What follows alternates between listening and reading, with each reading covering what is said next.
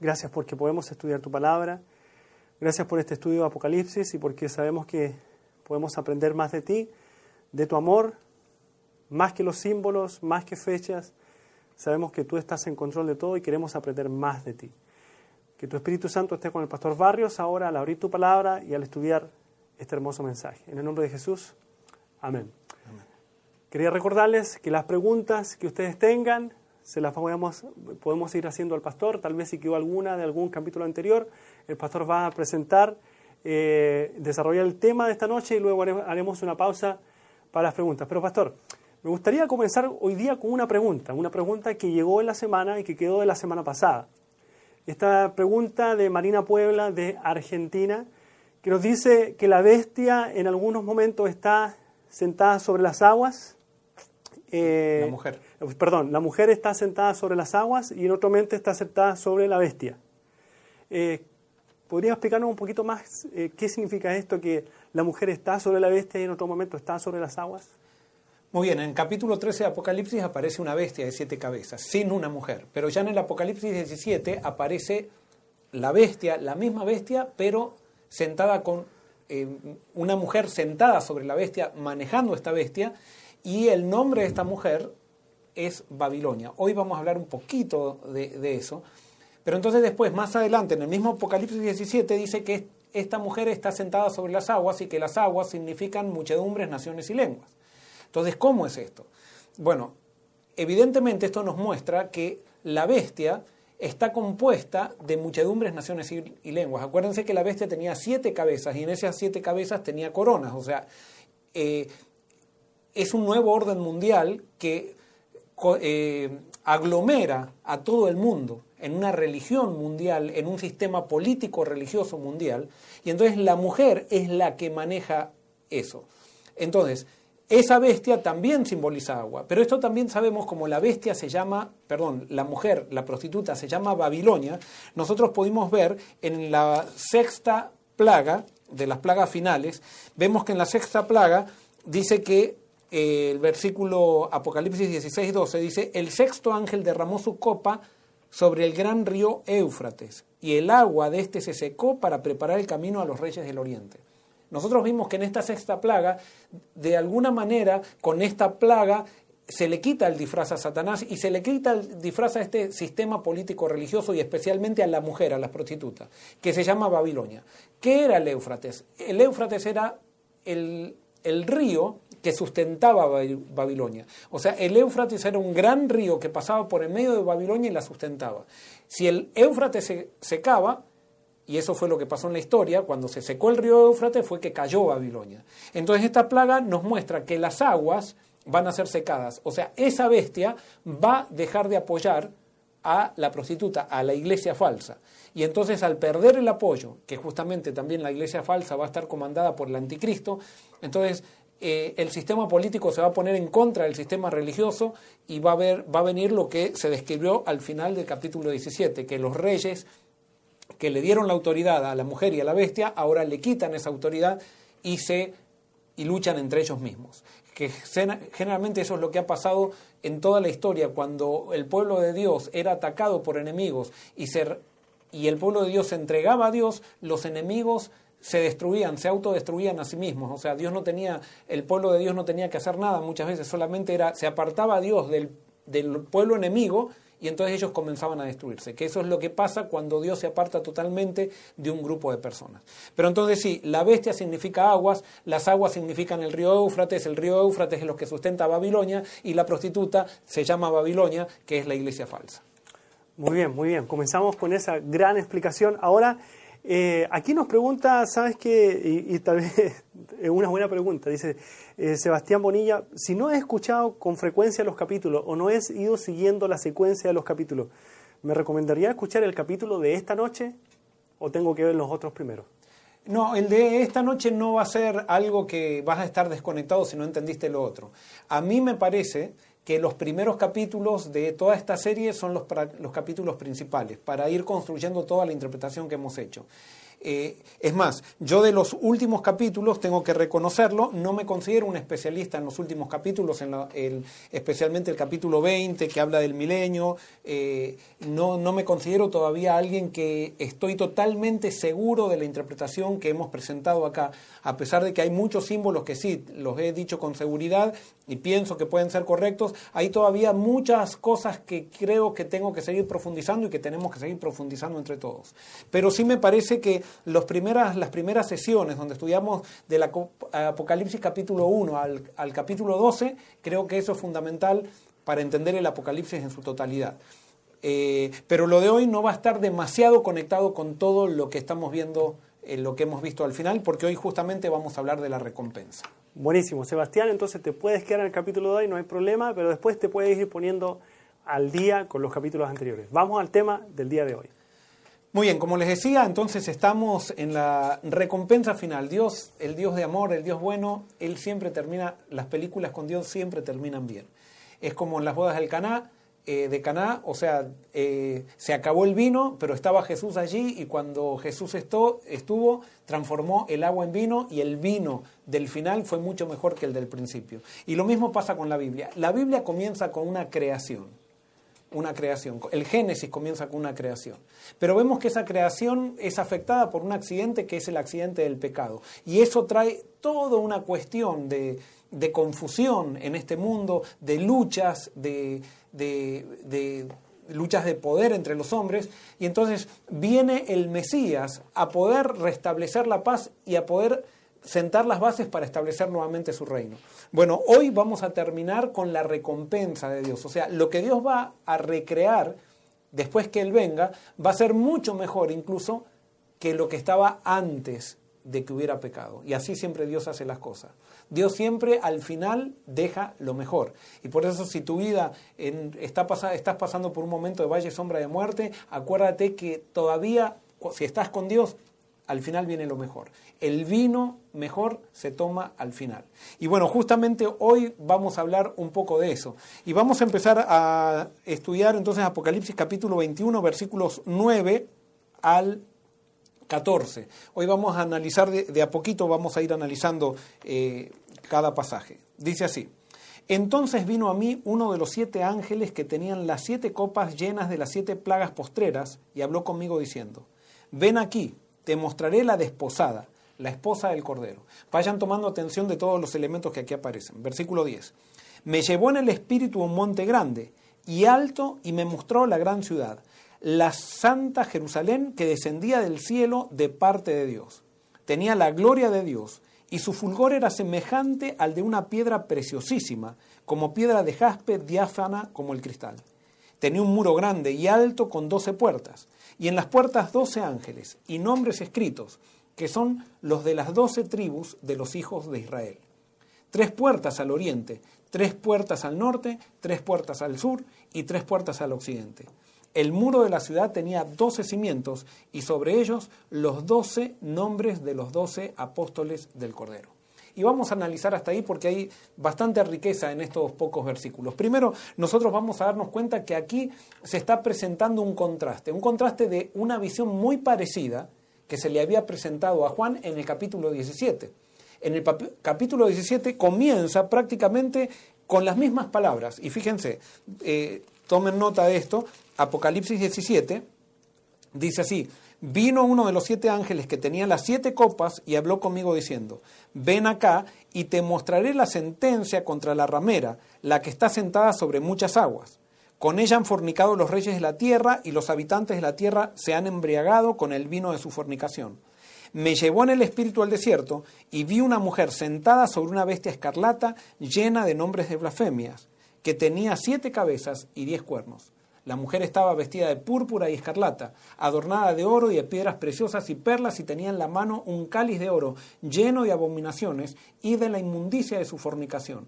En su frente tenía un nombre escrito, un misterio, Babilonia la Grande, la madre de las rameras y de las abominaciones de la tierra. Ahora fíjense qué interesante, en este capítulo aparece nuevamente, o sea, viene alguien que tiene de las siete plagas, así como en, el capítulo, eh, en la presentación de la Nueva Jerusalén, y se lo lleva en el espíritu a Juan al desierto.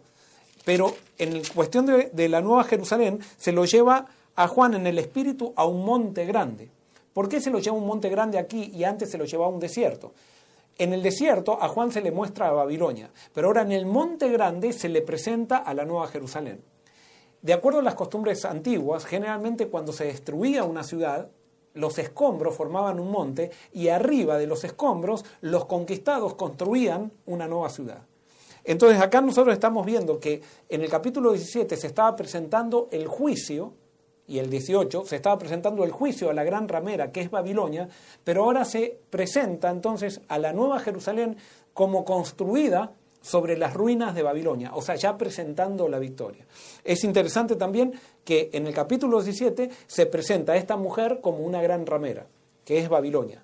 Pero entonces ahora a la Nueva Jerusalén se la presenta como la esposa del Cordero.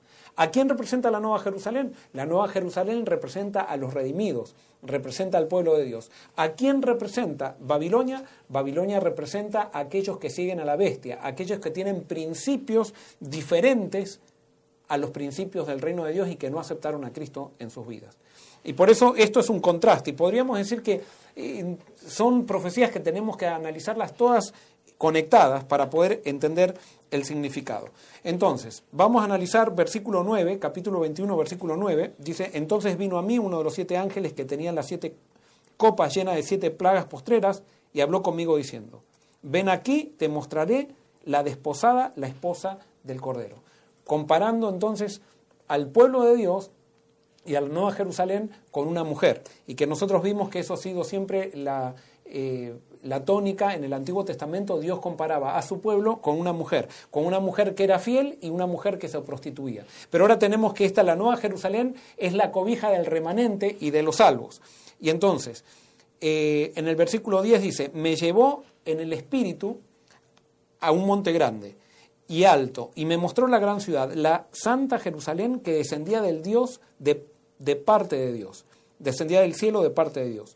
Tenía la gloria de Dios, y su fulgor era semejante al de una piedra preciosísima, como piedra de jaspe, diáfana como el cristal.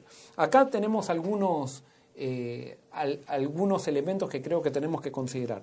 Primero es que dice que la ciudad, la Nueva Jerusalén, tenía la gloria de Dios. ¿Qué es la gloria de Dios? ¿Qué, es? ¿Qué significa que la Nueva Jerusalén tenía la gloria de Dios? ¿Qué es la gloria de Dios?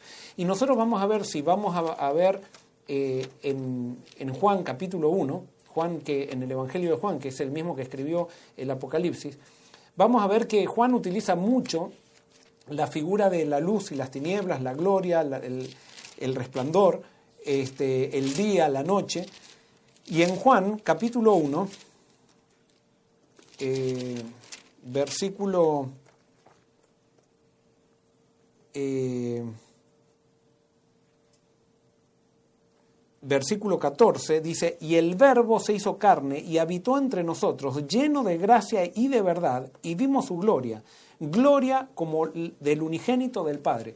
O sea, la gloria de Dios que Jesús vino a mostrar es el carácter de Dios. Y por eso Jesús es la luz que vino a mostrar que era la verdad. Jesús vino a mostrar no una verdad doctrinal, sino que vino a mostrar la verdad acerca de su Padre.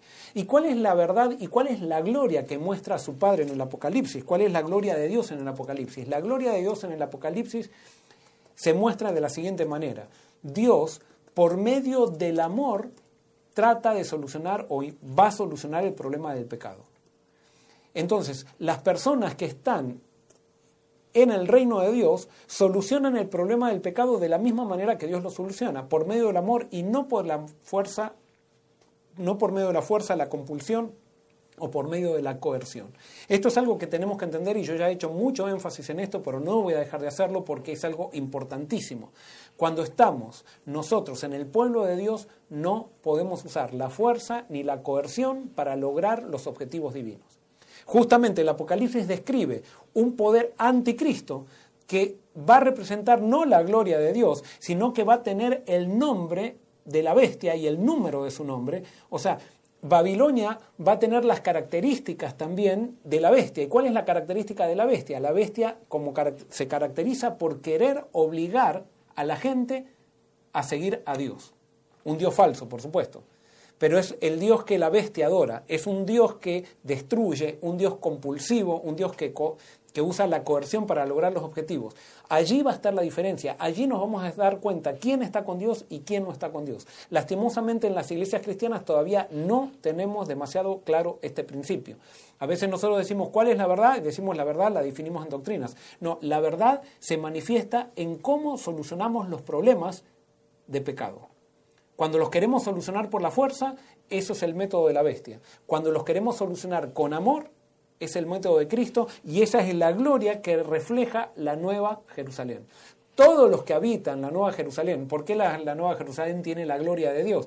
Porque todos los que habitan la nueva Jerusalén comparten esa gloria de Dios, han aprendido a dar gloria a Dios de acuerdo a lo que es Dios y no de acuerdo no dándole a Dios la forma de hombre, o sea, porque nosotros muchas veces creamos un Dios a nuestra medida, en vez de nosotros ponernos a la medida de Dios. El Espíritu Santo es el que nos pone a la medida de Dios. Y por eso tenemos que entender que la fuerza física, la fuerza coercitiva, la obligación no forma parte del reino de Dios. Entonces la Nueva Jerusalén tenía la gloria de Dios. Y acá vamos a encontrar algo también interesante. En Apocalipsis 3, 12 al 13, ¿Se acuerdan que nosotros dijimos al principio, y esto quizás sí, el que no nos estuvo acompañando al principio, quizás esto le va a parecer raro, pero dijimos que la primera profecía comenzaba con una profecía a siete iglesias. Y dijimos que las últimas iglesias que van a ser las testigos, las iglesias testigas o testigos de eh, la venida de Cristo van a ser la iglesia de Esmirna escatológica y la iglesia de Filadelfia escatológica. Entonces, eh, a la iglesia de Filadelfia escatológica, que es la iglesia que realmente va a ver a Cristo venir en las nubes, que se le promete que Cristo viene pronto, se le da una promesa. Se le da, se le da una promesa. Pastor, eh, este, tenemos un problemita ahí en la cámara que lo vamos a solucionar. Por mientras, les recordamos a todas las personas que nos están mirando que pueden inscribirse. Recuerden que todavía es tiempo de inscribirse.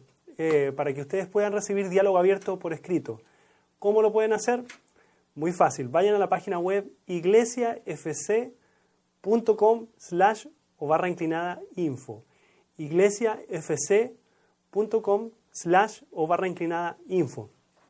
De esta forma usted puede recibir entonces por escrito estos capítulos de diálogo abierto. O sea, todo lo que nosotros estamos hablando está transcrito. Ya hemos mandado el 1, el 2 y el 3. Así que en aproximadamente 10 días más mandaremos el número 4. Así que todavía es tiempo de que se pueda inscribir. Y si usted no recibió alguno de los anteriores, entonces mándenos un email a info.iglesiafc.com y diga cuál de los primeros tres le hace falta. Email a info.iglesiafc.com. Seguimos, pastor. Muy bien, se solucionó el problema técnico. Entonces estábamos diciendo que nosotros consideramos que hay una iglesia de Esmirna escatológica y Filadelfia escatológica, y la iglesia de Filadelfia escatológica es la que verá venir a Cristo venir en las, verá a Cristo venir en las nubes.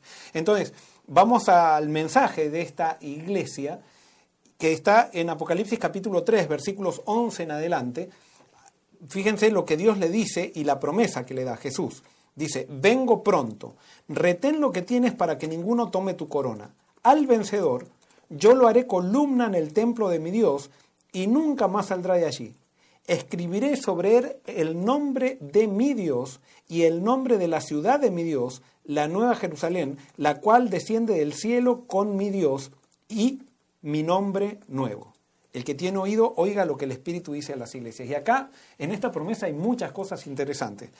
Primero Jesús le dice a la iglesia de Filadelfia, vengo pronto. Después dice que al vencedor lo hará columna en el templo de Dios y ya vamos a ver que la Jerusalén, la nueva Jerusalén, es una representación, está representada como si fuera un templo. Es más, no hay templo en la nueva Jerusalén. ¿Por qué?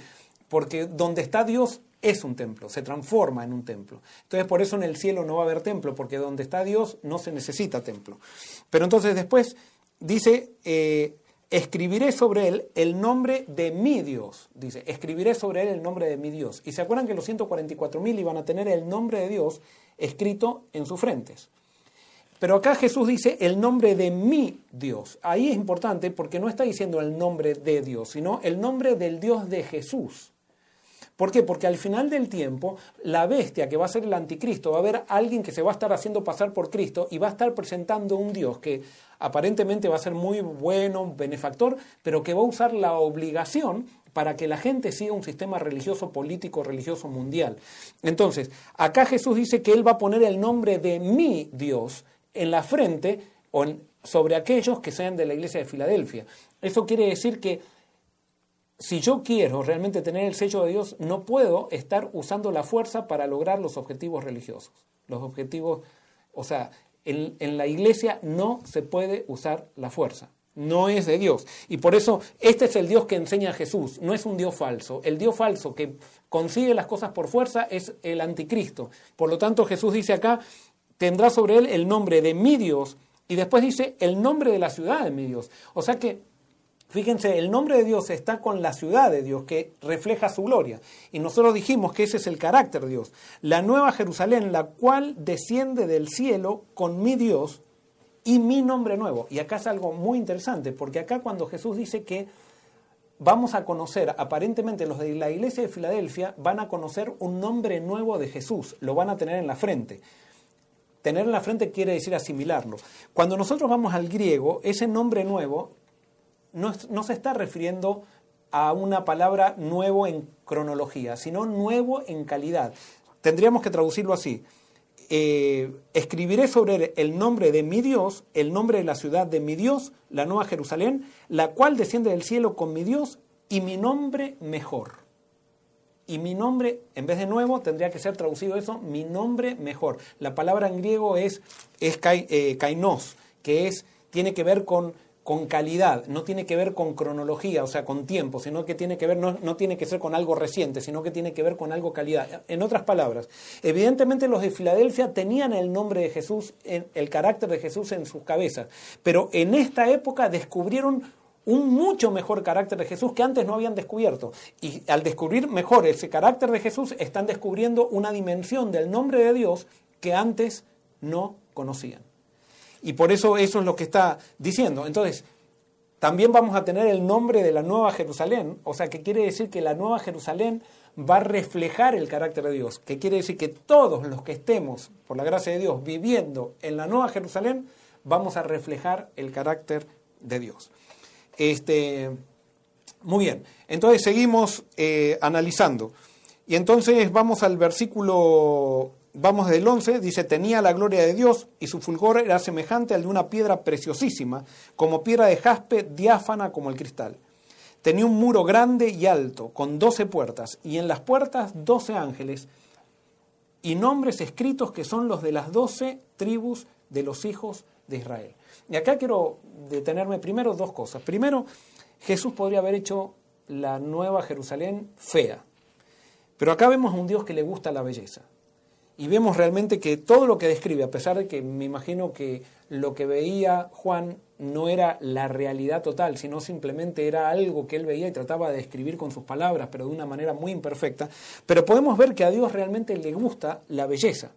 Y entonces, eh, lo que más me llama la atención y la belleza que veo en esto, más que las piedras, más que todo lo que aparece, es que dice que allí están inscritos los nombres de los hijos de Israel. Van a estar inscritos en cada, en cada puerta. Y esto es impresionante. ¿Por qué? Porque si uno va al Antiguo Testamento, va a encontrar que los hijos de Israel, los hijos de Jacob, dejaron muchísimo que desear. O sea, si ustedes analizan la familia de Jacob, fue una familia desastrosa realmente por todo lo que, que apareció. Y les voy a dar algunas cosas, ustedes pueden corroborarlo esto en, sus Biblias, pero primero estaban, por ejemplo, Simeón y Leví, que eran eh, dos hijos de Israel. Ellos engañaron a todo un pueblo que había eh, el príncipe de ese pueblo, vamos, eh, voy a tratar de ser, perdón, quizás estoy siendo un poco desordenado al explicar. Una de las hijas de Jacob se escapó a una fiesta que estaba en un pueblo vecino. Allí conoce un príncipe. Este príncipe se acuesta con la, con la hija de Jacob. Y claro, ellos no estaban acostumbrados a eso aunque sí, estas personas eran paganas, estaban acostumbradas a fornicar y todo eso, pero justamente Dina, que se llamaba, fue y se metió en un mundo que ella no conocía y bueno, la violaron, pero no la violaron así tan a la fuerza en el sentido de que, sino que estaba, se quedó enamorado de Dina, Amor se llamaba el príncipe, se quedó enamorado de ella porque le, era una chica diferente, quedó tan enamorado que después fue con su papá a pedir a Jacob y a los hermanos la mano de Dina. Pero los hijos de Jacob se enteraron que Dina, eh, o sea, que Amor la había violado, la había forzado, aunque Dina parecía que no le disgustaba tampoco mucho Amor. Amor con H, se llamaba. Pero entonces los hijos de Jacob tramaron una, una mentira, le pidieron, cuando vinieron a hacer pedir la mano de Dina a Jacob, Jacob estuvo de acuerdo, pero los hijos de, Jacob le dijeron a Jacob, pídele que todos se hagan judíos, o en esa época no había judíos, sino que se hagan, que adoren a Dios y para eso van a tener que circuncidarse. Todos los del pueblo, todos los varones del pueblo van a tener que circuncidarse. Y se circuncidan y se entregan a nuestro Dios, entonces se van a, Dina se va a poder casar, le vamos a entregar a Dina al príncipe, eh, al príncipe Amor. Entonces, estos hombres parece que eran muy dóciles, dijeron, está bien, vamos a aceptar al Dios de ustedes. Fíjense, vamos a aceptar al Dios de ustedes y vamos a circuncidar. Entonces el rey de este pueblo se fue con el príncipe, le reunió a todos los varones del pueblo y le dijo, vamos a circuncidarnos todos porque queremos que nuestra hija, que perdón, que mi hijo, quiero que se case con la hija de Israel, con la hija de Jacob. Y todos quedaron de acuerdo y se circuncidaron. A los tres días, que la fiebre está más alta cuando se circuncidaban, a los tres días cuando estaba la fiebre más alta, fueron Simeón y Leví, más los hijos, pero especialmente Simeón y Leví, fueron y mataron a todos, incluso a Amor y a todos, mataron a todos los de, esa, eh, los de ese pueblo. Imagínense el Dios que estaban mostrando los hijos de Israel. Jacob cuando se enteró de eso, que lo hicieron a escondidas los hijos, Jacob rasgó sus vestidos, él no quería, lo tomó eso como un gran pecado. Fíjense, ellos utilizaron también, quisieron usar la fuerza para vengarse y utilizaron a Dios como medio para engañar y vengarse a esta gente. Eso hicieron Simeón y Leví, hermanos de Dina. Y el nombre de Simeón y Leví va a estar en las puertas, van a estar en las puertas del cielo. Después también nosotros vemos que los diez hermanos de José, de los diez hijos de Jacob, vendieron a José, a su hermano, lo tiraron a un pozo y lo vendieron, estaban dispuestos a matarlo y engañaron a su padre por tanto tiempo. O sea, eso era la familia de Israel, esa era la familia de Jacob. Después Rubén, que era el hermano mayor, se acostó con una de las concubinas de su padre. Y después Judá, que fue el que heredó la primogenitura y que después fue, digamos, el padre de la tribu eh, que fueron los descendientes de, eh, los ascendientes, perdón, de Cristo, o sea, de Judá descendió Cristo, Judá eh, tenía un hijo que se casó con una mujer que se llamaba Tamar. Ese hijo murió y Tamar no pudo tener hijos. Después se, le dio el otro hijo y el otro hijo también se casó con Tamar y cuando se casó con Tamar tampoco pudieron tener hijos y se murió el otro. Entonces, eh, ella quedó sin sin poder tener hijos. Y había una ley que había que entregarle al otro hermano para que tuviera hijos, pero ya Judá no le quiso entregar a nadie más. Entonces, como Judá no cumplía lo que la ley decía de que tenía que entregar a su otro hijo para que le dé descendencia a sus hermanos, entonces Tamar tramó una estrategia y se disfrazó como prostituta. Un día cuando Judá iba al campo, y Judá, como se ve que era un hombre de no muchos principios, un día estaba necesitado eh, biológicamente, parece, y entonces pagó, lo, no, no, tenía plata, sino que fue y se acostó con Tamar, y Tamar, a raíz de esa fornicación con su suegro, quedó embarazada. Entonces él le dijo, no tengo nada con qué pagarte. Entonces ella le dijo, muy bien, dame tu, tu bastón, dame tu báculo. Eh, y entonces él se fue, le dejó su báculo y dijo, después yo cuando cuando eh, te traiga el dinero, que te voy a traer un cabrito, no me acuerdo qué fue lo que le pagó, te vamos a entregar el báculo. Muy bien, entonces se enteraron, al poco tiempo se enteraron de que Tamar estaba embarazada. Entonces cuando se enteraron que Tamar estaba embarazada, Judá dijo, hay que apedrearla, porque no puede ser que esta mujer esté fornicando, mi nuera está fornicando. Entonces cuando la estaban por juzgar, le preguntaron a, Tamar, ¿de quién es el hijo que tienes en el vientre? Y ella dijo, sacó el, el báculo de Judá y dijo, el dueño de este báculo es el padre de este niño. Y ahí todos se dieron cuenta y Judá se dio cuenta, él no sabía que Tamar, o sea, cuando Tamar hizo de prostituta, no le mostró su rostro y él se acostó con la nuera. Esa historia está en la Biblia y es interesante que Tamar, Judá llega a ser un abuelo de Jesús y Tamar llega a estar en la genealogía de Jesús. Y Judá está en el cielo, en una de las puertas del cielo. ¿Qué me dice esto? Lo que me dice esto que el amor de Dios es tan grande, es tan grande, Dios es tan perdonador que Él sabe que nosotros somos polvo y Él está dispuesto a redimir y perdonar a cualquier persona que se allega a Él, a cualquier persona que acepta los beneficios del Cordero. No importa cuál sea el pasado.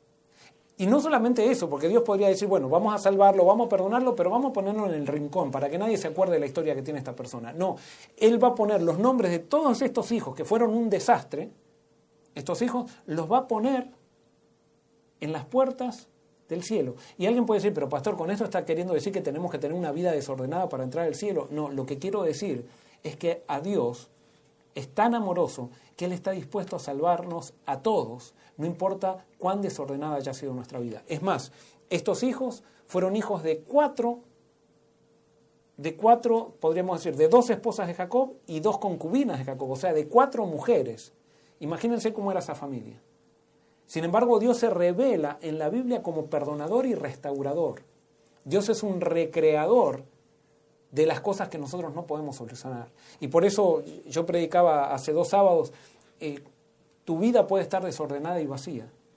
Pero si tú hoy le das lugar a Dios, Dios quiere hacer de tu vida un monumento a su amor un monumento a su perdón. No para que sigas en pecado, porque el pecado te hace daño a ti. Y por eso leemos la Biblia, en la Biblia leemos la vida de estas personas y los pecados que ellos cometieron les trajeron muchas complicaciones en la vida. Y Dios quiere que nosotros vivamos sin complicaciones.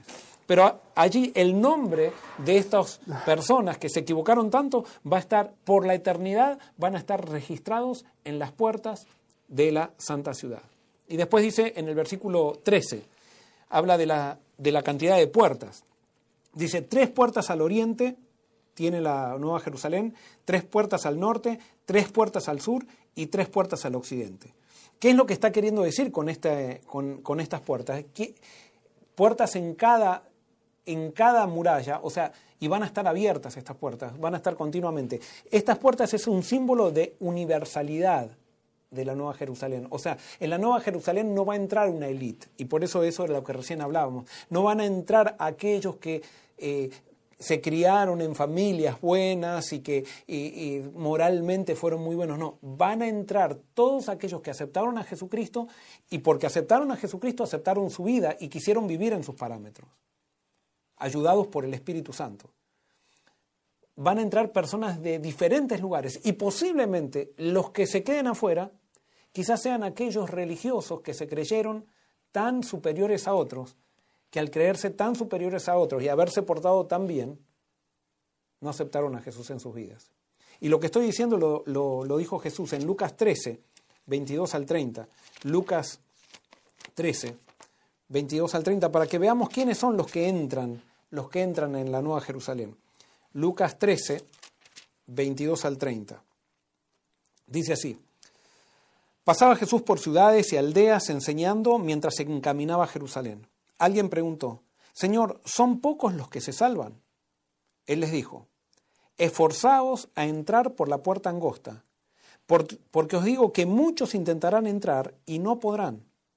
Después que el padre de familia se haya levantado y cerrado la puerta, y estando fuera empecéis a llamar a la puerta diciendo, Señor, Señor, ábrenos, él respondiendo os dirá, no sé de dónde sois. Entonces comenzaréis a decir, Delante de ti hemos comido y bebido, en nuestras plazas enseñaste, pero os dirá, os digo que no sé de dónde sois, apartados de mí, todos vosotros hacedores de maldad. Y fíjense, Jesús acá le está hablando a religiosos, le está hablando específicamente a aquellos que se creían pueblo de Dios y que se creían superiores a aquellos que no eran pueblo. Y si hay algo que marca que una persona no está con Dios, es cuando se siente superior a otro. Y por eso la Nueva Jerusalén tiene 12, o sea, eh, puertas y es universal, es para todos, no es para una élite, es para todos. Y entonces acá Jesús está diciendo que solamente va a poder entrar aquel que puede entrar por la puerta estrecha. Y la puerta estrecha no quiere decir que es una puerta difícil, sino quiere decir que solamente puede entrar aquel que quiebra el orgullo, aquel que no se siente superior a nadie, aquel que quiebra el orgullo por una visión de Jesucristo. Porque no se puede quebrar el orgullo de otra manera. Es solamente recibiendo una visión del humilde carpintero, que entonces me doy cuenta que no puedo, es un gran pecado sentirme superior a otra persona o hacer algo para minimizar a otra persona. Y entonces Jesús está hablando de eso y fíjense cómo termina, cuando, cómo, qué le dice a estos religiosos. Versículo 28, hablando, eh, hablando eh, de, la, de, la, Nueva Jerusalén. Eh, bueno, dice, perdón, vamos a tomar del 27, dice, pero os dirá, os digo que no sé de dónde sois, apartados de mí todos vosotros hacedores de maldad. Allí será el llanto y el crujir de dientes. Cuando veáis a Abraham, a Isaac, a Jacob y a todos los profetas en el reino de Dios, y vosotros estéis excluidos. Le está hablando a los que se creían pueblo de Dios, que van a estar excluidos. Y fíjense lo que dice Jesús después, versículo 29. Vendrán gente del oriente y del occidente, del norte y del sur, y se sentarán a la mesa en el reino de Dios. Hay últimos que serán primeros y primeros que serán últimos. Acá le está diciendo aquellos que se creen pueblo de Dios, aquellos que se creen superiores a otros que van a quedar fuera de la Nueva Jerusalén. ¿Y quiénes van a entrar a la Nueva Jerusalén? Aquellos que quizás nosotros pensábamos que porque no creían lo correcto o algo por el estilo, pero que los pensábamos por el medio que los pensábamos menos que nosotros, pero que ellos en algún momento quebraron su corazón, se entregaron a Jesús sin ninguna pretensión y aceptaron por gracia aquello que no se puede ganar de otra forma. O sea, solamente en la salvación se la puede ganar por gracia. Ese es el gran problema que tenemos los religiosos. Los religiosos pensamos que la salvación se la gana por la trayectoria que tenemos en nuestra vida. Y la Biblia, en toda la Biblia nos muestra que la salvación es un regalo de Dios y que solamente la puede recibir aquel que la acepta reconociendo que la necesita. Pero aquel que se siente superior a otro está queriendo decir que él ha ganado su salvación y que no necesita algo, algo mejor que lo que ya ha construido por sí mismo. Y por eso, cuando habla de doce puertas de la Nueva Jerusalén, está hablando que en esas doce puertas van a entrar, no va a entrar nadie que se crea superior a nadie. Van a entrar todos, no va a haber allí diferencia de, de raza, de color, de idioma. O sea, van a entrar todos los que entremos, por la gracia de Dios, vamos a estar unidos en Cristo. Y entonces en el versículo 14 dice, y el muro de la ciudad tenía doce cimientos, y sobre ellos doce nombres, los nombres de los doce apóstoles. Y acá nos dice que los apóstoles también van a estar en el fundamento, inscritos. Y ustedes analicen la vida de los doce apóstoles y eran simplemente, entre comillas, simples pescadores. Alguno, uno era un terrorista, estaba el celote, eh, Simón el celote, que era un terrorista, literalmente. Y después había un ladrón como Mateo, que robaba para el imperio romano. Ladrón y traidor al mismo tiempo, se podría decir así. Y esos fueron los discípulos de Jesús. Y esos van a ser los que van a estar en el fundamento de la Nueva Jerusalén por la eternidad. Me encanta este Dios. O sea, es el Dios de la Biblia. Eh, antes les, soy sincero, en una época de mi vida este Dios no me gustaba, no lo había descubierto y yo era uno de aquellos que consideraba inferiores a todos los que no creían como yo, que no se portaban como yo.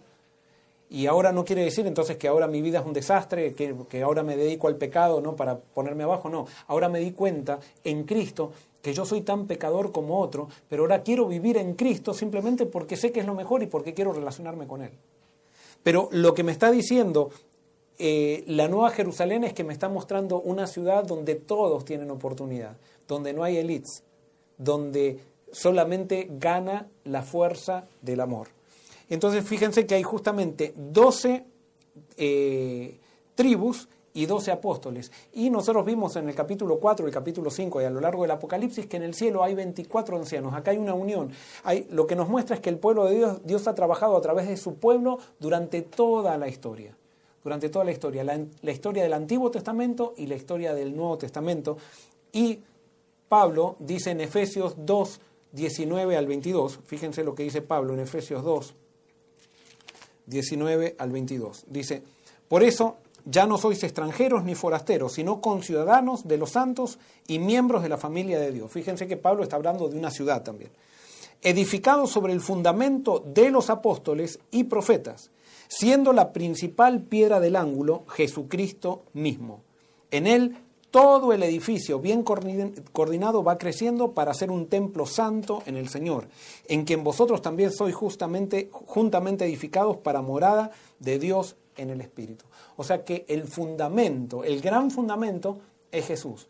Sobre Jesús son los apóstoles que dieron testimonio de Jesús, que si no fuera por los apóstoles nosotros no sabríamos nada de la vida de Jesús y no entenderíamos el significado de la obra de Jesús. Y después los profetas, que fueron los que estuvieron anunciando la venida de Jesús. Pero vuelvo a repetir, lo que Pablo dice es que el fundamento es Jesucristo.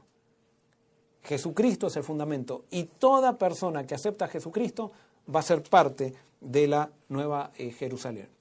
Eh, muy bien, ahora, eh, ¿quién construye la nueva Jerusalén? ¿Quién es el que, el que construye la nueva Jerusalén? Vamos a Hebreos 11, 8 al 10. Hebreos 11, 8 al 10.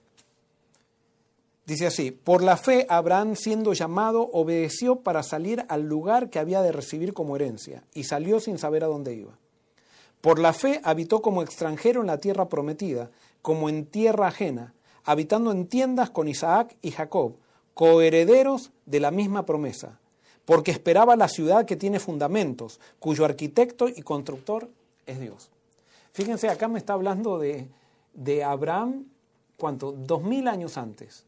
Ya Abraham estaba esperando esta ciudad. Abraham tenía la posibilidad, y eso lo vimos, lo, podemos analizar en la Biblia, tenía la posibilidad de vivir en una casa muy buena, o sea, porque era muy rico Abraham. Sin embargo, Abraham renunció a eso, salió de Ur de los Caldeos, donde estaba muy cómodo, para ir a buscar un lugar para que se estableciera esta ciudad que él creía que Dios iba a construir ya hace dos mil años, y por eso renunció a todo y estuvo dispuesto a vivir en tiendas. Así vive un verdadero hijo de Dios. Un verdadero hijo de Dios vive como un peregrino, no se aferra a las cosas de este mundo. Si bien eh, eh, Abraham fue riquísimo, o sea, no quiere decir que estaba mal ser rico ni nada, fue riquísimo, pero vivió en tiendas, porque él esperaba una ciudad mejor. Ya dos mil años antes de Cristo esperaba esa ciudad. Fíjense, tardó, se murió sin ver esa ciudad. Sin embargo, su fe no decayó y así no debe decaer nuestra fe, sabiendo de que la realidad que Cristo promete es real. Y Dios ahora en la nueva Jerusalén está cumpliendo todos los sueños que tuvo para la, la Jerusalén histórica.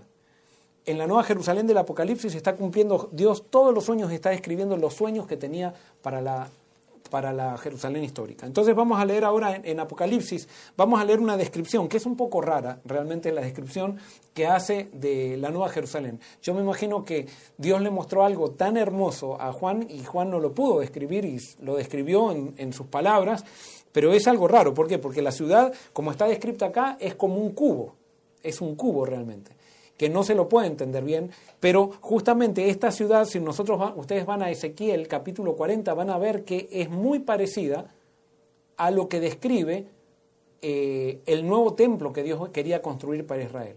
O sea que de alguna manera está representando esto como si fuera un templo. Entonces, vamos al versículo 15. Dice, el que hablaba conmigo tenía una caña de medir de oro para medir la ciudad, sus puertas y su muro. La ciudad se hallaba establecida como un cuadrado, su longitud es igual a su anchura.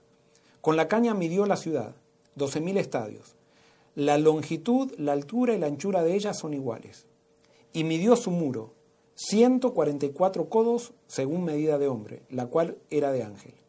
El material de su muro era jaspe, pero la ciudad era de oro puro, semejante al, al vidrio limpio. Los cimientos del muro de la ciudad estaban adornados con toda clase de piedras preciosas. El primer cimiento era jaspe, el segundo de zafiro, el tercero de ágata, el cuarto de esmeralda, el quinto de ónice, el sexto de cornalina, el séptimo de crisólito, el octavo de berilo, el noveno de topacio, el décimo de crisopraso, el undécimo de jacinto y el duodécimo de amatista. Las doce puertas eran doce perlas, cada una de las puertas era una perla, y la calle de la ciudad era de oro puro como vidrio tan transparente acá está describiendo a la, ciudad. Y es interesante que describe eh, los fundamentos, dice de qué son, el fundamento está hecho de piedras preciosas, que si la ciudad está sobre el fundamento, de acuerdo a lo que dicen los que vieron estas piedras, que yo no vi todas, eh, no tuve acceso a estas piedras preciosas y no tengo acceso todos los días a, esta, a estas joyas, pero de acuerdo a lo que dicen, estas piedras tienen el mismos colores, los mismos colores del arco iris, que si uno la pone arriba de la otra, se vería de lejos a la ciudad como si estuviera sobre el arco iris. O sea, Dios, el creador del universo, cuando hace algo, lo hace lindo, lo hace hermoso. Y entonces nos está dando todo esto como recompensa a aquellos que aceptaron la obra de Cristo en su favor. Es impresionante el, amor de Dios.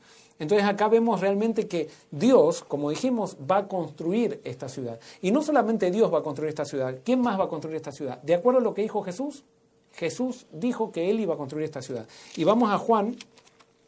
Bueno, Dios construye la ciudad, pero, y, pero Jesús en Juan capítulo 14, y ahora vamos a ser un poquito más concretos, eh, versículos 1 al 3, Jesús le dice a los discípulos, no se turbe vuestro corazón, creéis en Dios, creed también en mí. En la casa de mi Padre muchas moradas hay. Si así no fuera, yo os lo hubiera dicho. Voy pues a preparar lugar para vosotros. Y si me voy y os preparo lugar, vendré otra vez, los tomaré conmigo para que donde yo esté, vosotros también estéis. Fíjense qué lindo, Jesús dijo que Él se iba y se iba a preparar lugar, y le estaba hablando para los discípulos, que Él iba a preparar moradas para ellos. O sea, yo esto me lo imagino, yo no sé si ahora yo estoy fantaseando o qué, pero yo me imagino que Jesús está trabajando como arquitecto allí.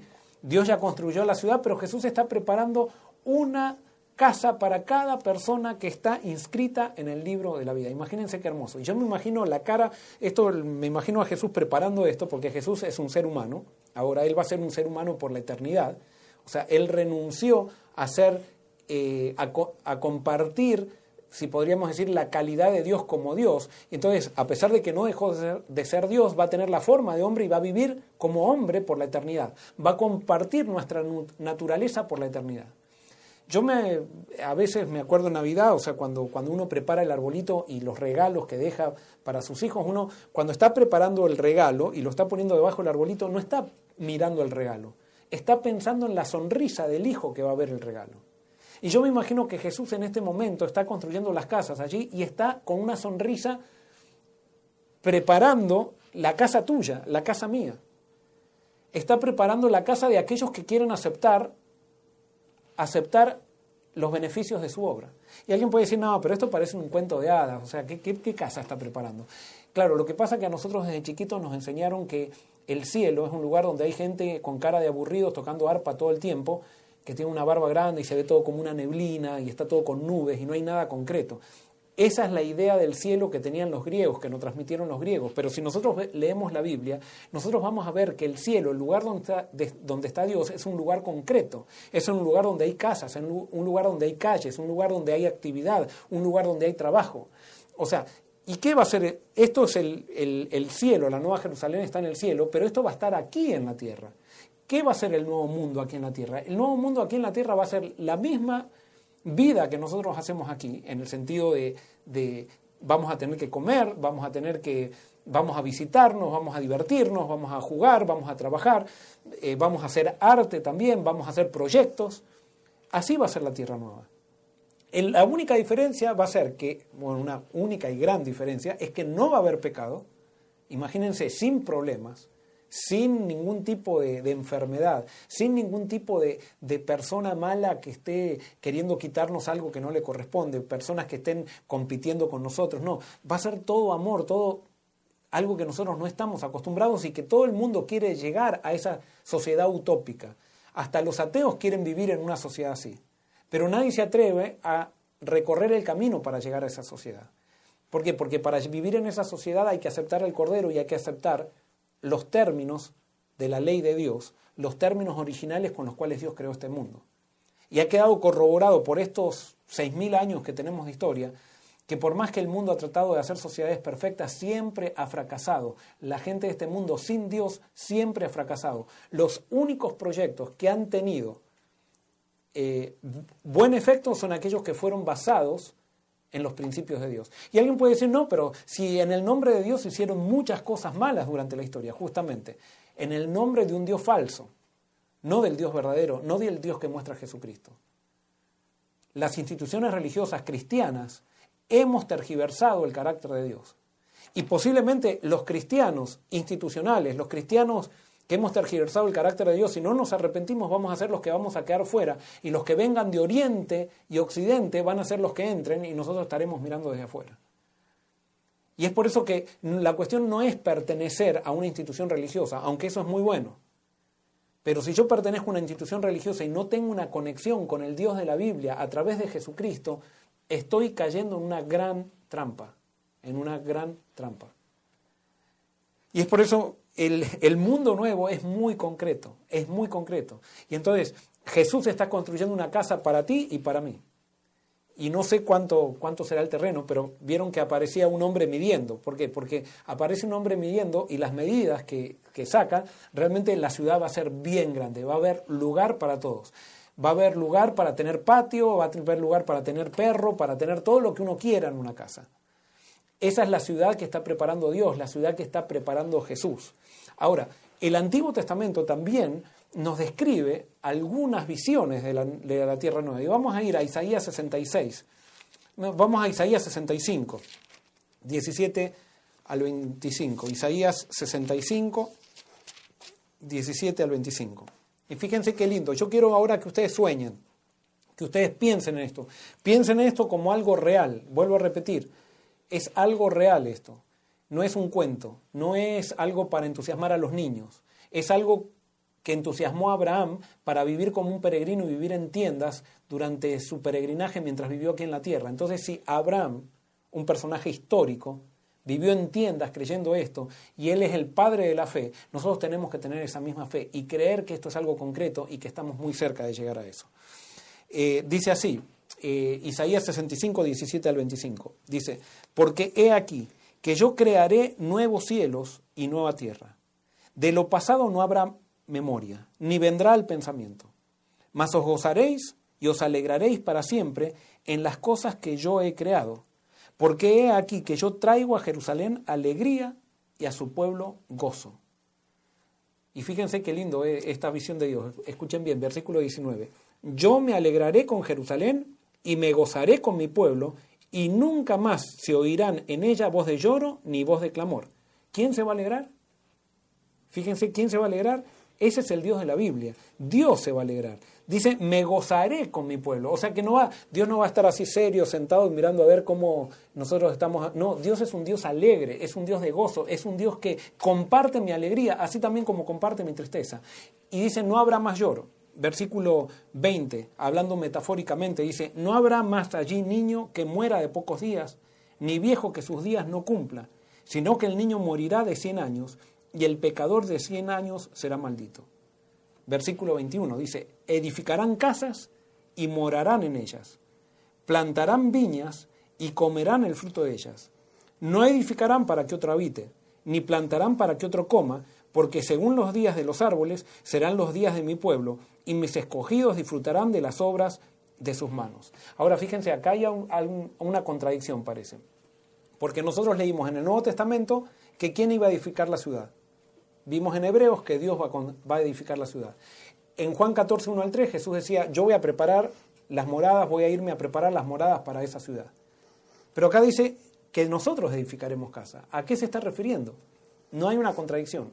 Y permítanme, esta, ustedes analícenlo y, si quieren créanlo y si no quieren no lo créanlo. Pero aparentemente, de acuerdo a lo que dice acá Isaías, cuando lleguemos allí, en la Nueva Jerusalén, nosotros vamos a tener nuestra casa de ciudad, pero en realidad nosotros vamos a vivir en el campo.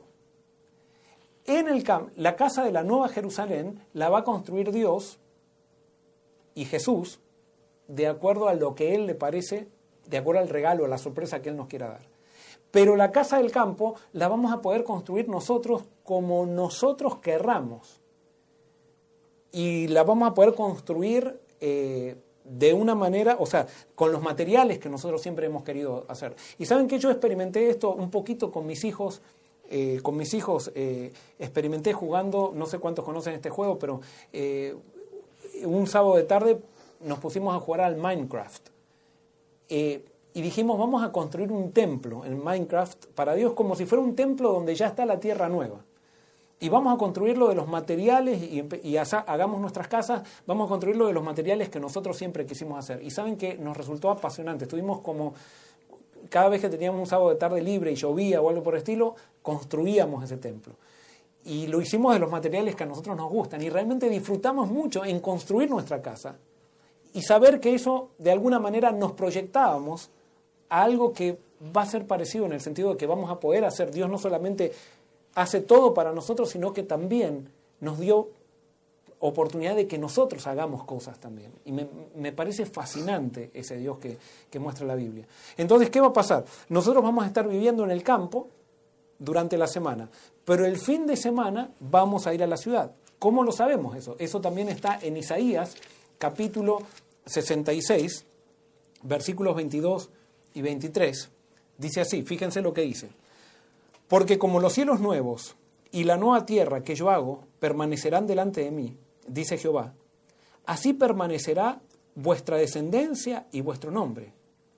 Y de mes en mes y de sábado en sábado vendrán todos a adorar delante de mí, dice Jehová. Fíjense, ¿qué quiere decir esto? Esto va a ser hermoso.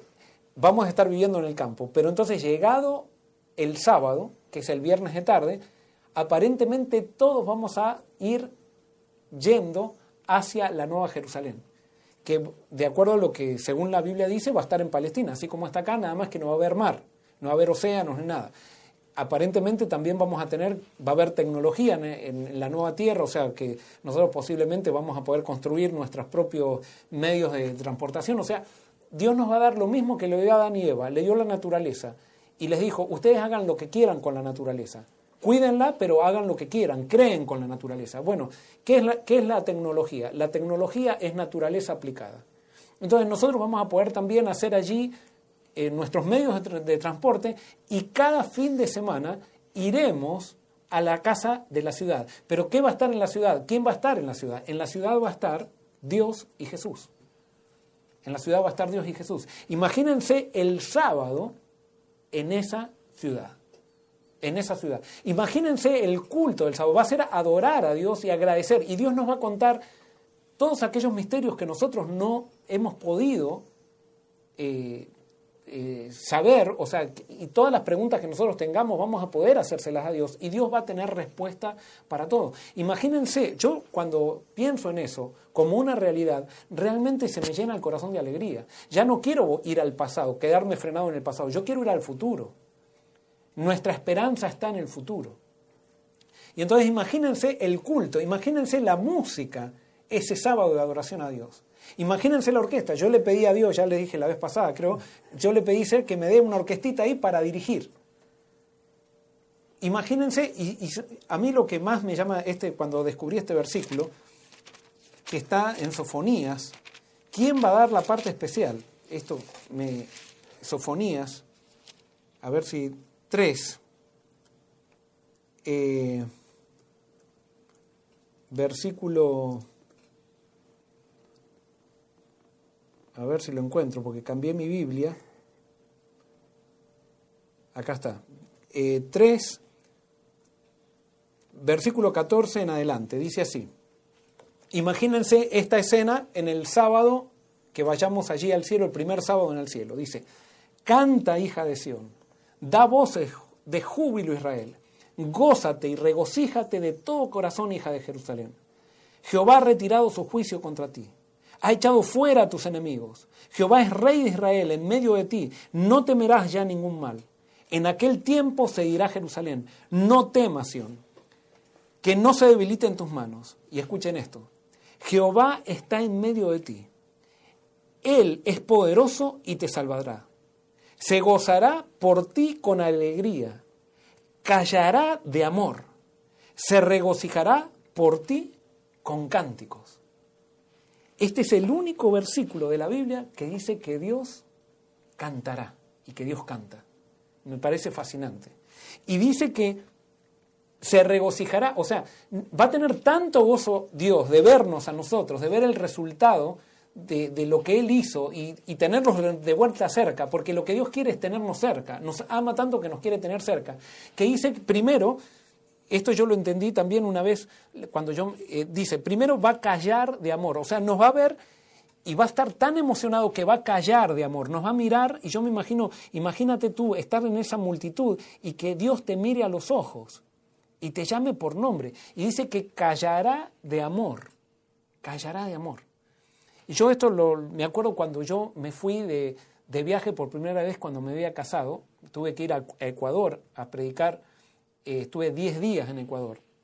Y tuvo unas complicaciones bastante eh, grandes para volver de Ecuador para acá, que hizo ese viaje, fue muy bendecido, pero a la vez fue muy arriesgado y, bueno, fue bastante complicado, tuve un problema de papeles al entrar, parecía que no le iba a ver más a mi esposa, pero me acuerdo cuando toqué la puerta del departamento, que llegué a mi departamento una noche, la noche que llegué, después de haber estado 10 días sin ver a Amelia, y Amelia abrió la puerta, la miré a los ojos y callé de amor. No, no me salían las palabras, no me salían las palabras.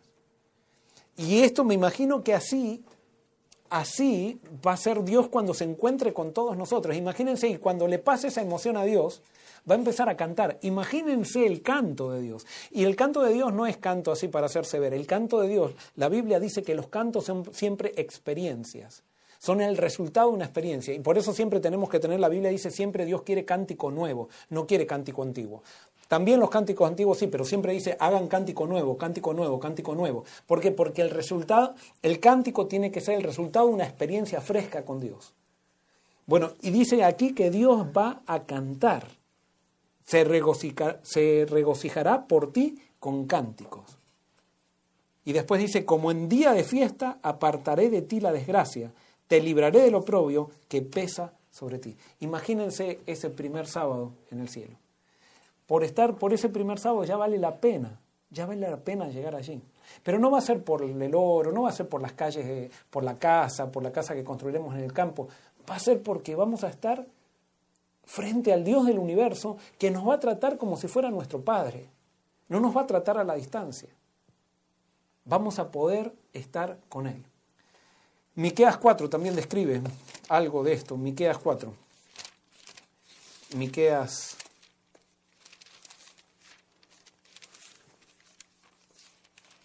eh, esto también estaba en Isaías.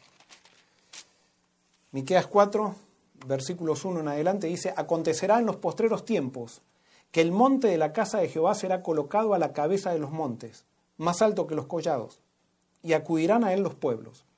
Vendrán muchas naciones y dirán, venid, subamos al monte de Jehová, a la casa del Dios de Jacob.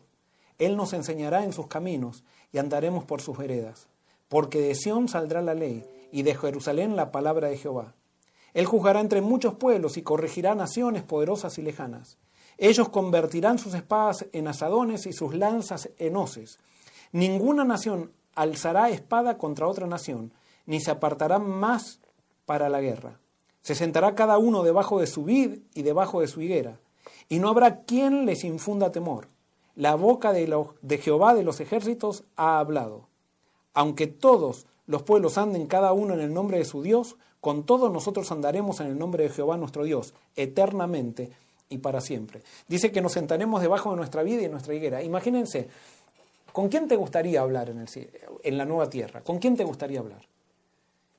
Vas a poder invitar a David a tu casa a comer. Vas a poder invitar a, Moisés. Vas a poder invitar. Y cuando esté Moisés, le vas a pedir que él te cuente su testimonio, le vas a pedir que te cuente su, eh, eh, todo lo que él vivió y tú vas a quedar admirado. Pero cuando termine de hablar Moisés, como en el cielo no va a haber jerarquías, Moisés te va a preguntar también a ti, ¿y cómo es tu historia? Y tú le vas a contar la historia tuya a Moisés y también Moisés va a quedar admirado. Y no van a hablar de lo que yo hice, sino que van a hablar, vamos a hablar del amor de Dios, de lo que Dios hizo para que estemos en esa felicidad. Entonces lo único que nos va a quedar va a ser, no sé si va a haber teléfono, qué, qué, es, qué es lo que va a ser, cómo va a ser, pero después de invitar a Moisés, ¿a quién van a querer invitar? Que venga Jesús. Que venga Jesús a sentarse conmigo en el patio de mi casa, en la mesa. Yo ya lo tengo ideado cómo va a ser, por lo menos ahora, cómo va a ser mi patio. Sentarse con Jesús y con toda mi familia y con toda la gente, hacer una fiesta con Jesús. Eso es lo que Dios nos tiene preparados. Nos tiene preparados para que nosotros vivamos y eso falta muy poco tiempo. Falta tan poco tiempo como falta para la venida de Cristo que sabemos que estamos al final. O puede faltar muy poco tiempo cuanto falta para nuestra muerte. Porque en el momento que morimos cerramos los ojos y el tiempo ya somos inconscientes, como dijimos la vez pasada, y cuando abrimos los ojos estamos en la segunda venida de Cristo. Ya estamos muy cerca de esto. Ahora yo quiero que vuelvas, que, que razones esto. Imagínate, yo esto siempre lo digo y lo voy a seguir repitiendo, que cada día, según lo que nos dice la Biblia, cada día vamos a estar siendo un poquito más felices en el cielo. Cada día un poquito más felices, cada día un poquito más felices. Y esa felicidad va a estar determinada por el conocimiento que vamos a tener de Dios y por todo lo que vamos a hacer allí. Cada día un poquito más feliz en el cielo, sin pruebas, sin dolor, sin injusticia, sin robo, sin enfermedad. Imagínate cuando pasen 300 mil millones de años siendo un poquito más feliz y tú mires a estos 70 años que viviste acá en la tierra. ¿Qué va a ser eso? No va a ser nada. Cuando estés pensando en la enfermedad que estás padeciendo ahora y que quizás te han dado una, enfermedad terminal y, y, que te dicen que te vas a morir y tú estás tan angustiado, no, no estés tan angustiado porque sí, está bien, tienes una enfermedad, tú no quieres morir, pero Jesús está a tu lado y si mueres, es el paso directo hacia la segunda venida de Cristo a experimentar todo esto. Y cuando estés en el año 3.300 millones y te acuerdes del cáncer que tuviste acá, no te va a parecer nada no te va a parecer nada. Cuando estés en el año 3300 trillones siendo un poquito más feliz y pienses en el divorcio de tus padres acá, no te va a parecer nada. Es más, vas a decir que costó muy poco. Es más, no te costó nada llegar a tanta felicidad. Y por eso cuando tú estás pasando por pruebas, quiero que recuerdes algo. Jesús no está pensando en ti en 70 años, Él está pensando en ti en la eternidad. Él quiere estar contigo por la eternidad. Y cuando estés en la eternidad, allí te vas a dar cuenta que valió la pena todo. Valió la pena todo. Y por eso, ¿por qué esperar ahora? ¿Por qué no aceptar al Dios que me muestra la Biblia, que tiene tantas recompensas para nosotros sin que nosotros lo merezcamos? Y por eso quiero terminar diciendo, vamos a, ahí a Apocalipsis, leer el último párrafo antes que venga el epílogo, dice, versículo 22 dice, capítulo 21, 22 dice, en ella no vi templo, porque el Señor Dios Todopoderoso es su templo y el Cordero. La ciudad no tiene necesidad de sol ni de luna que brille en ella, porque la gloria de Dios la ilumina y el Cordero es su lumbrera. Las naciones que hayan sido salvas andarán a la luz de ella, y los reyes de la tierra traerán su gloria y su honor a ella. Sus puertas nunca más serán cerradas de día, pues allí no habrá noche. Llevarán a ella la gloria y el honor de las naciones. No entrará en ella ninguna cosa impura o que haga abominación y mentira, sino solamente los que están inscritos en el libro de la vida del Cordero.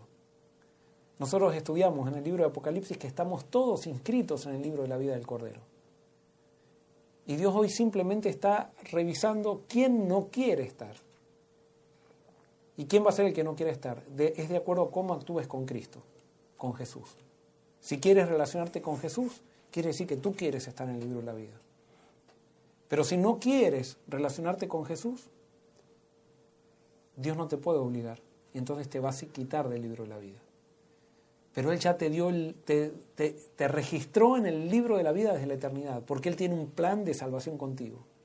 Si tú no te resistes a Dios, tú te vas a salvar. Aún no importa cómo haya sido tu vida. Es más, vas a estar registrado posiblemente en alguna piedra, en una puerta, en algún lugar ahí en el cielo. No importa cuán bajo hayas caído. En Cristo hay perdón para todos. Pero hay algo acá interesante que dice que, dice, porque la gloria de Dios la ilumina y el Cordero es su lumbrera. Y acá hay una sorpresa que yo antes no me dado cuenta cuando leía esto demasiado rápido. En la nueva tierra, aparentemente vamos a poder ver a Dios. De acuerdo a la Biblia, dice que el único que vio a Dios, ni los ángeles todavía vieron a Dios, el único que vio a Dios es Jesús. Pero gracias a la obra de Jesús, y eso no entiendo, Dios va a dar una sorpresa. Y dice el Apocalipsis que Jesús va a venir con Dios en la segunda venida y que después van a transportar el trono del universo, su trono lo van a transportar aquí a la tierra. se va a reorganizar el universo y Dios va a estar en la nueva Jerusalén junto con Jesús. O sea que no vamos a hacer, no vamos a ver solamente a Jesús, vamos a ver a Dios. Dios se va a revelar por primera vez en la eternidad, se va a revelar y se va a revelar donde vivimos los seres humanos que hemos pecado. Ese es el Dios de la Biblia. Ese es el Dios del Apocalipsis. Ese es el Dios que muestra Jesús. Y dice capítulo 22, versículos 1 al 4, después me mostró un río limpio de agua de vida, resplandeciente como cristal, que fluía del trono de Dios y del Cordero. En medio de la calle de la ciudad y a uno, al otro lado del río estaba el árbol de la vida que produce doce frutos, dando cada mes su fruto, y las hojas del árbol eran para sanidad de las naciones. Y no habrá más maldición. El trono de Dios y del Cordero estará en ella, sus siervos lo servirán, verán su rostro, y su nombre estará en sus frentes. Fíjense, todavía sigue el sello de Dios en nuestra frente por la eternidad. ¿Por qué? Porque vamos a reflejar el carácter de Dios, que Dios es amor. Allí no habrá más noche y no tienen necesidad de luz de lámpara ni de luz del sol, de sol, porque Dios, el Señor, los iluminará y reinarán por los siglos de los siglos. Amén. Así termina el mensaje del Apocalipsis. Nos queda el epílogo todavía. El epílogo lo vamos a analizar la próxima semana, que va a ser algo muy sencillo, pero el Apocalipsis termina con una revelación de Dios, con, lo, con un regalo de Dios. Y sabes qué? Dios no, se rega, no regala la Nueva Jerusalén a los escogidos, sino que se está regalando a sí mismo con la Nueva Jerusalén. Él viene a vivir con nosotros. Él viene a vivir contigo y viene a vivir conmigo. Muy bien, preguntas de... Muy bien, pastor. Ha sido una excelente presentación del tema. Ya estamos ya casi terminando entonces este estudio de Apocalipsis. Ya la otra semana tenemos el epílogo y después nos queda algo más o ya prácticamente terminamos. No, el estudio de Apocalipsis sí termina ya. O sea, después vamos a entrar, como decía, a una. Vamos, el tema principal de la Biblia son relaciones. Entonces vamos a descubrir los principios bíblicos o los principios que Dios creó para que las relaciones sean crecientes.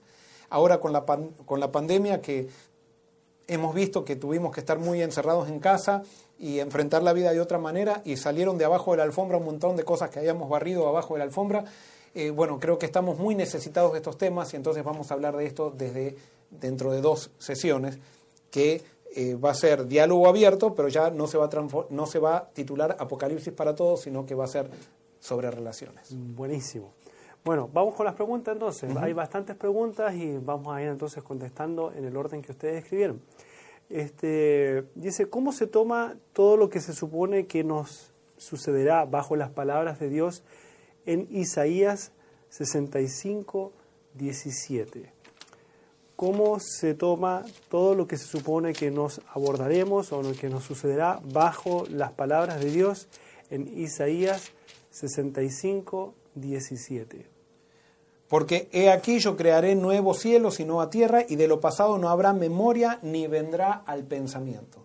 ¿Cómo se toma eso de no haber memoria? Bueno, hay mucha gente que dice no nos vamos a acordar de nada del pasado. Yo no creo que sea así porque si no nos acordamos de nada del pasado no tendríamos agradecimiento. O sea, el agradecimiento justamente eh, es, es el resultado de tener memoria. Si no tengo memoria no estoy agradecido. Y nosotros hemos visto en el Apocalipsis que continuamente hay alabanza, agradecimiento. Esto lo que quiere decir es que va a llegar un momento, a mi criterio, y esto por supuesto mis, mis explicaciones son humanas y cada uno tendrá que sacar sus conclusiones, pero va a llegar un momento que la felicidad va a superar, como recién explicaba, las heridas que causó este peregrinaje aquí en la tierra. La felicidad va a ir superando todo eso y va a llegar un momento que ya en memoria de dolor no va, no va a existir. No va a existir. Yo no tengo, me gustaría llegar a ese lugar para ver cómo Dios va a ser. Es más, yo creo que Dios todavía tiene muchas sorpresas en la eternidad que nos van a sorprender. O sea, tiene mucha. Dios es un Dios que planifica, no hace nada, eh, no hace nada así eh, eh, improvisado. Por lo tanto, nosotros tenemos acá una descripción general de la segunda venida de Cristo, la Nueva Jerusalén, pero no nos dice qué es lo que planificó Dios desde ahí en adelante. Desde la segunda venida en adelante tenemos algunos aspectos que nos dan a entender algunas cosas, pero Dios seguramente tiene algo maravilloso pero no quiere, a mi criterio, no quiere decir que la memoria no va a existir porque entonces perderíamos, eh, perderíamos nuestra capacidad de ser agradecidos y no sabríamos entonces ni quiénes somos. Eh, no tendría sentido, nos transformaríamos en, robot, en robots. Justamente, Dios hizo todo esto para que no seamos robots. Entonces nosotros no podemos ser sonámbulos en el cielo. Si es que si es que tomáramos de, de, manera literal eso, este, entonces sería mucho más fácil que Dios hubiera borrado la memoria de todos los ángeles, destruir al, a Satanás antes que pasara todo y así no hubiera pasado nada. Entonces no, no, tendría sentido entonces el plan de salvación. Dios se, se hubiera ahorrado todo eso, pero Dios no, eh, no digamos, eh, controla la vida de las personas. Así que sí va a haber, o sea, memoria, pero no memoria del mal, sino que memoria de lo que pasó, pero no memoria de, del, mal, digamos, que, que que, teníamos, ni, los, ni, ni de los sufrimientos. Ok, de los cuatro caballos de Apocalipsis, ¿quién es el jinete del caballo blanco? Porque si lo pongo en el pasado, me señala a Cristo, pero si lo pongo en el futuro, me señala a Satanás. No entiendo muy bien si pudiera explicarme. Bueno, eso vayan a, al, cuando estudiamos, eh, no, no, no, sé qué número de, de, sesión fue, pero estudiamos eh, los, los, siete sellos y allí está, claro, simplemente te digo, eh, ese caballo, a mi criterio, representa al movimiento final de Dios. Y no, es, no es Satanás, como si yo sé que hay algunos teólogos que interpretan que es Satanás, que es el anticristo. Yo no creo que sea Satanás porque hay dos tipos de coronas en el Apocalipsis una corona que se llama diadema y otra corona que se llama estéfanos. Nosotros vamos a ver que las coronas estéfanos siempre se le han dado a seres humanos que, que tienen victoria sobre el pecado a través de la sangre de Jesús. Por lo tanto, este, este jinete tiene una corona estéfanos, por lo tanto representa a un movimiento humano. Yo creo que es el movimiento final, es el resultado del arrepentimiento de las siete iglesias que muestra cómo comienza el movimiento final que va a desencadenar todos los otros caballos. Muy bien.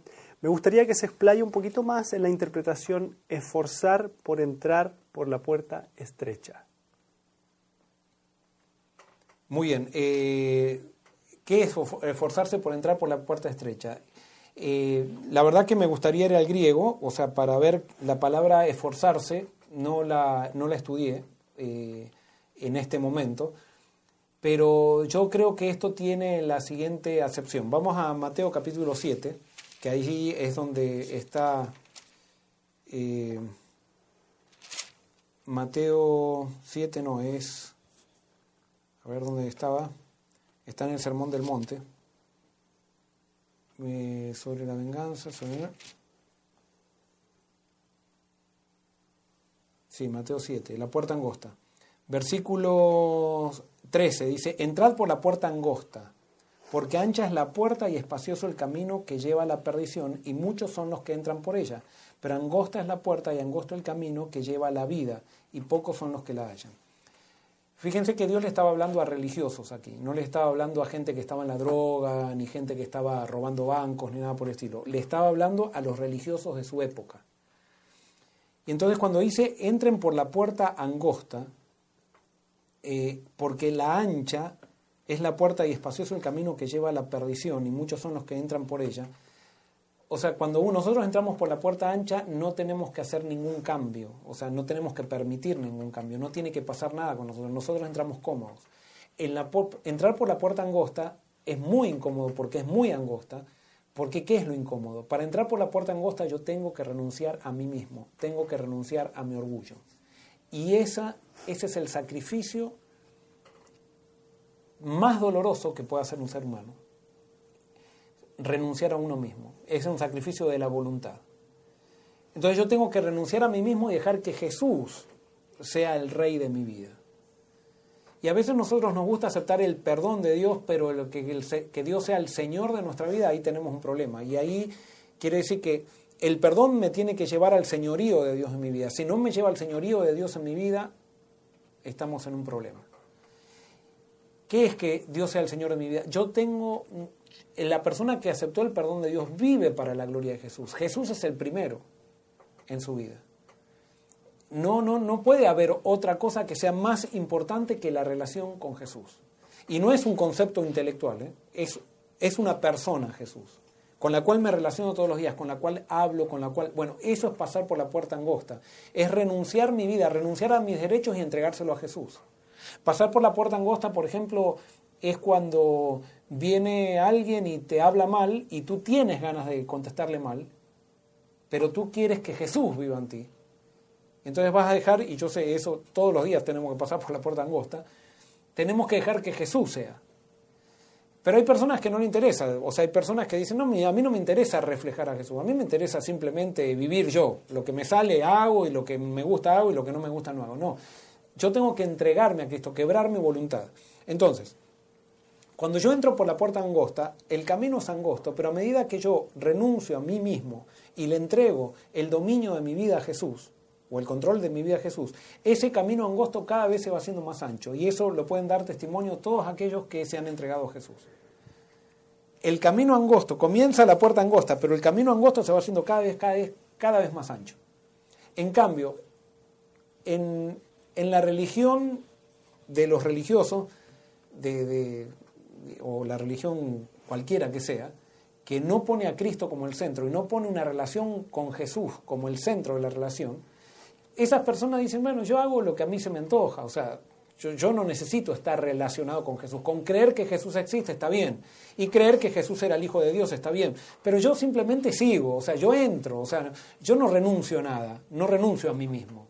Yo simplemente estoy con Él y sé que Él me ama bueno, te metes por el camino ancho en esa religión, pero a medida que vas avanzando por ese camino ancho, cada vez se va haciendo más angosto, más angosto, más angosto, hasta que te destruye.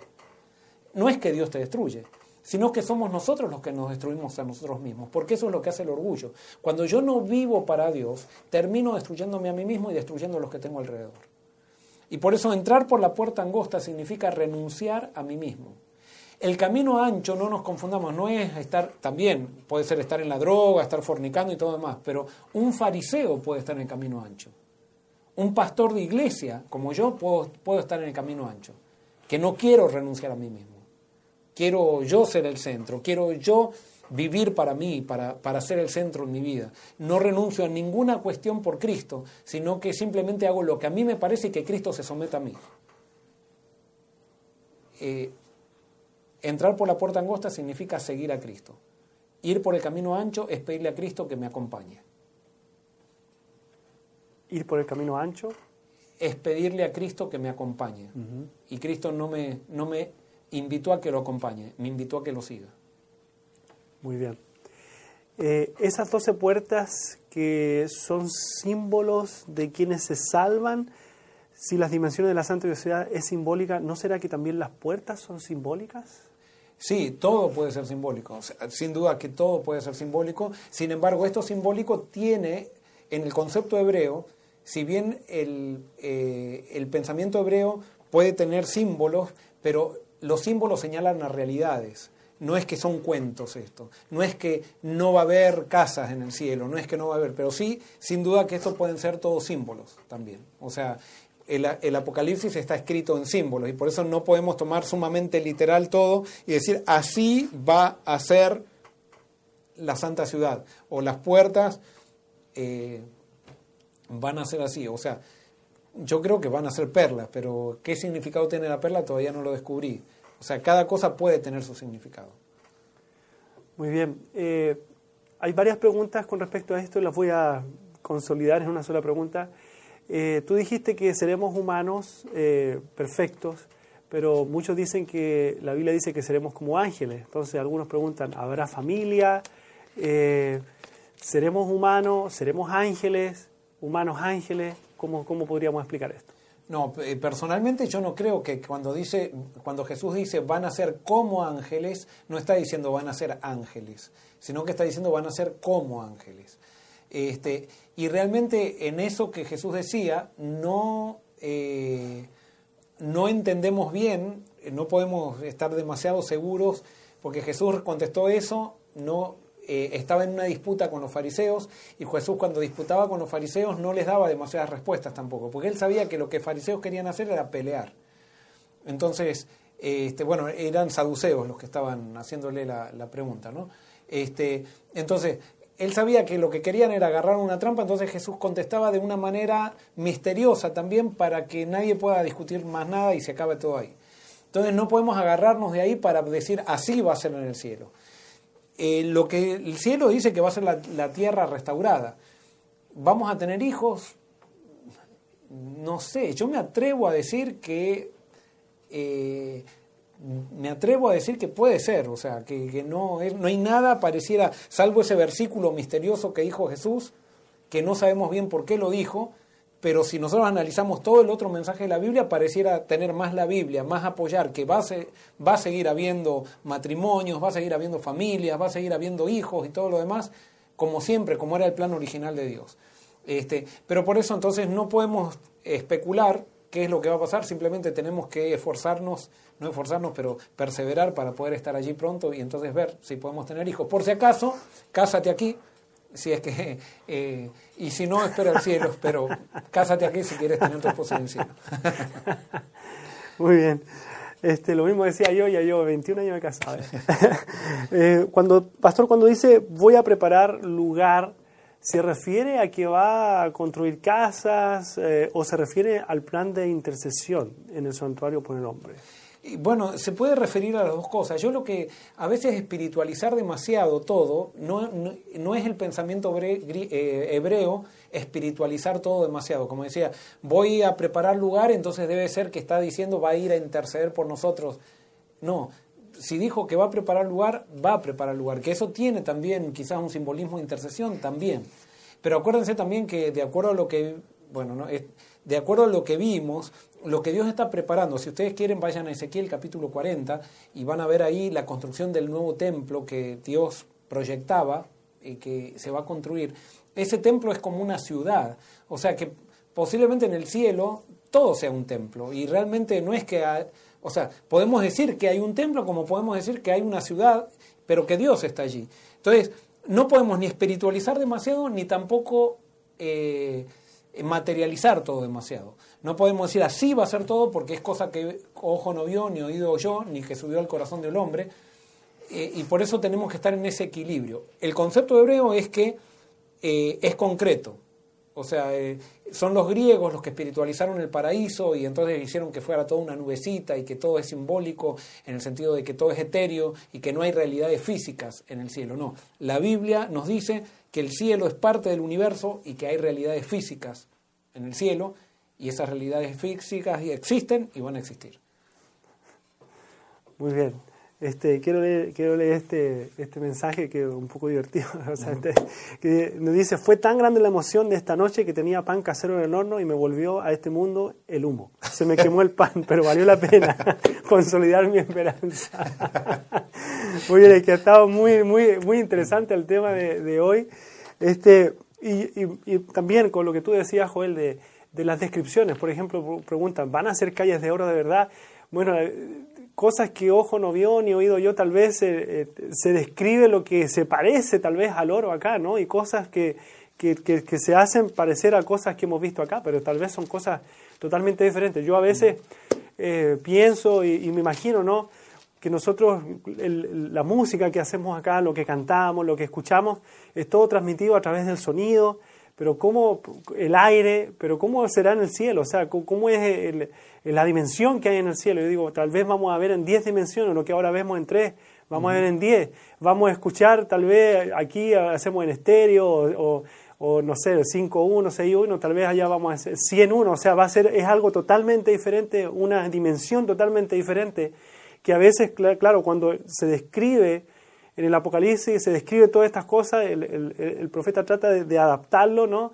a lo que hay acá, pero Allá es algo totalmente diferente, es una dimensión totalmente diferente, pero lo que sí, yo quiero estar ahí para, para, para ver cómo hacer y para experimentarlo. Hay, hay cosas que nosotros podemos, eh, podemos eh, deducir, digamos, quizás termina siendo especulación al final, pero podemos deducir con cierta eh, certeza de cosas que van a suceder. Y por ejemplo, esto va a ser una interpretación muy personal, pero ¿en qué vamos a trabajar en el cielo? ¿En qué vamos a trabajar? Y yo analizando Apocalipsis capítulo 3, en la en la versículo 21, que está la promesa a los de la Odisea, entiendo que algo de cómo va a ser nuestro trabajo en el cielo. Versículo 21 dice, al vencedor le concederé que se siente conmigo en mi trono, así como yo he vencido y me he sentado con mi Padre en tu trono. El que tiene oído oiga lo que el Espíritu dice. O sea, Jesús dice que al vencedor lo va a hacer sentar en su trono. Y nosotros muchas veces vemos a Dios sentado en un trono como si Dios estuviera continuamente sentado en un trono. Y esos también son imágenes de acá de la tierra, porque Dios primero no necesita, me imagino que no necesita sentarse, pero son todos símbolos. Por ejemplo, cuando Jesús dice que nosotros nos vamos a sentar en el trono con Él, ¿Por qué Jesús se sienta en un trono? ¿Qué quiere decir que Jesús se sienta en un trono? Entonces, de acuerdo a lo que entiendo, trono significa gobierno. Entonces, si Jesús me va a hacer a mí sentar en el trono con Él, quiere decir que yo voy a gobernar con Jesús. ¿Y qué voy a gobernar con Jesús? Jesús, como es tan participativo, y esto quiero que lo entiendan bien los líderes de las iglesias que están escuchando, o sea, Jesús comparte el poder. Si queremos seguir al Cordero, tenemos que aprender a compartir el poder, no nuclearlo en ciertas personas especialistas que, que, saben todo y que siempre quieren tener el poder, no, eso es de Satanás, eso de la bestia. La nueva Jerusalén, Jesús comparte el poder y nos hace sentar a nosotros en el trono. Nos hace sentar a nosotros en el trono con Él, para gobernar el universo. Imagínense, ustedes ya saben, o sea, uno se pone a ver un documental del universo, de lo que hablan los astrónomos, el universo es infinito. Entonces yo creo que a cada uno de los salvados, Dios, Jesús le va a dar una región del universo para administrar para administrar. Y no solamente para administrar, o sea, eh, y entonces vamos a tener que gobernar. Yo voy a, a mí que me cuesta tener muchas cosas en la cabeza y todo eso, ahí Dios me va a tener que dar la capacidad para administrar, pero va a ser fascinante eso, fascinante en el sentido siguiente. ¿Por qué? Porque los otros planetas, que, que la Biblia dice que hay otros planetas, eh, que están habitados, ellos ya saben cómo administrarse. O sea que no va a ser mucho, no vamos a tener que estar solucionando problemas ni nada. Pero, ¿qué vamos a tener que hacer? A mi criterio, eso me va a encantar a mí nosotros vamos a ir a otros planetas y ellos nos van a preguntar todo lo que significó vivir en esta realidad de pecado de la cual ellos nunca vivieron ni conocieron nosotros vamos a tener una realidad única que vamos a dar, así como vieron cuando termina un, jugador de fútbol de jugar un buen partido de fútbol, le hacen una conferencia de prensa. Bueno, a nosotros nos van a hacer conferencia de prensa a los otros planetas y nosotros vamos a poder contar nuestro testimonio, vamos a poder hablarle del amor de Dios y vamos a poder contarles lo que significó vivir en este mundo de pecado y ser salvados por Jesucristo. Eso va a ser fascinante. Eh, o sea, lo que hay en el cielo no vamos a estar aburridos. O sea, y por eso, si nosotros pensaríamos un poco más, si creyéramos un poquito más en la realidad de lo que viene, estaríamos dispuestos a morir como los cristianos morían quemados en las hogueras en el Coliseo romano. ¿Saben por qué los, cristianos morían así cantando? Porque ellos sabían que a la muerte era un pasaje rápido a la segunda venida de Cristo, porque ellos creían en esta realidad. Ellos, así como Abraham, creían en esa ciudad que no la construyó el hombre, sino que la construyó Dios y que ya está en el cielo. Ellos lo creían y por eso no tenían miedo a la muerte. Nosotros tenemos pánico a la muerte porque nuestra fe es demasiado débil, porque no creemos en esa realidad futura. Simplemente hemos experimentado Así que acá, estando con Dios, vivimos un poquito mejor, pero continuamente estamos con dudas de si esto va a ser realidad o no va a ser realidad. No, cuando creamos realmente que esto es realidad, Dios nos va a dar esa fe también para ser testigos, tanto aquí en la tierra como para ser testigos de Él por la eternidad. Muy bien, Dios Padre y Jesús vivirán con nosotros, estarán presentes. ¿Y el Espíritu Santo dónde queda? ¿Hay algún pasaje en la Biblia que hable ¿Dónde va a estar el Espíritu Santo? Bueno, esto es un, es un interesante... Eh, en, el Apocalipsis el, el, Espíritu Santo aparece muy pocas veces y aparece siempre en símbolos. Eh, no aparece personificado como aparece Dios Padre y Dios el Hijo. Eso a algunos le da, eh, le da material como para decir, ¿vieron? Porque ustedes saben que hay diferentes corrientes con respecto a la divinidad. Entonces hay especialmente una corriente que dice que el Espíritu es el Hijo, porque hay un versículo incluso en Corintios que dice que eh, eh, Jesús es el Espíritu. Este, entonces ellos dicen, no, el Espíritu es, es el Hijo, eh, desprovisto de, de, la forma humana. Bueno, y hay muchas teorías con respecto al Espíritu, y a eso, a eso se, se aferran muchos para la ausencia, digamos, del Espíritu, a pesar de que sí, habla de yo estaba en el Espíritu, dice muchas veces eh, eh, Juan, después dice el Espíritu y la esposa dicen, o sea que cuando habla que el Espíritu dice, pero personificado así el Espíritu apareciendo con el Padre y el Hijo no está en, el Apocalipsis tan claro como el Padre y el Hijo. Entonces, de ahí se sacan muchas especulaciones. Por eso yo eh, simplemente les digo, les describo lo que aparece en el Apocalipsis, no les puedo decir por qué es así, lo que sí sé es que el Espíritu es parte de la divinidad, si es, eh, es Jesús eh, despersonificado, o sea, sin la naturaleza humana, si es, y, o si no lo es, o si es una influencia, como hay corrientes religiosas que creen que es que es una influencia, acá dice que el espíritu llama, que el espíritu habla. Entonces, es algo demasiado, demasiado grande y misterioso para meterlo en nuestra cabeza. Y por eso yo simplemente lo describo, no lo defino.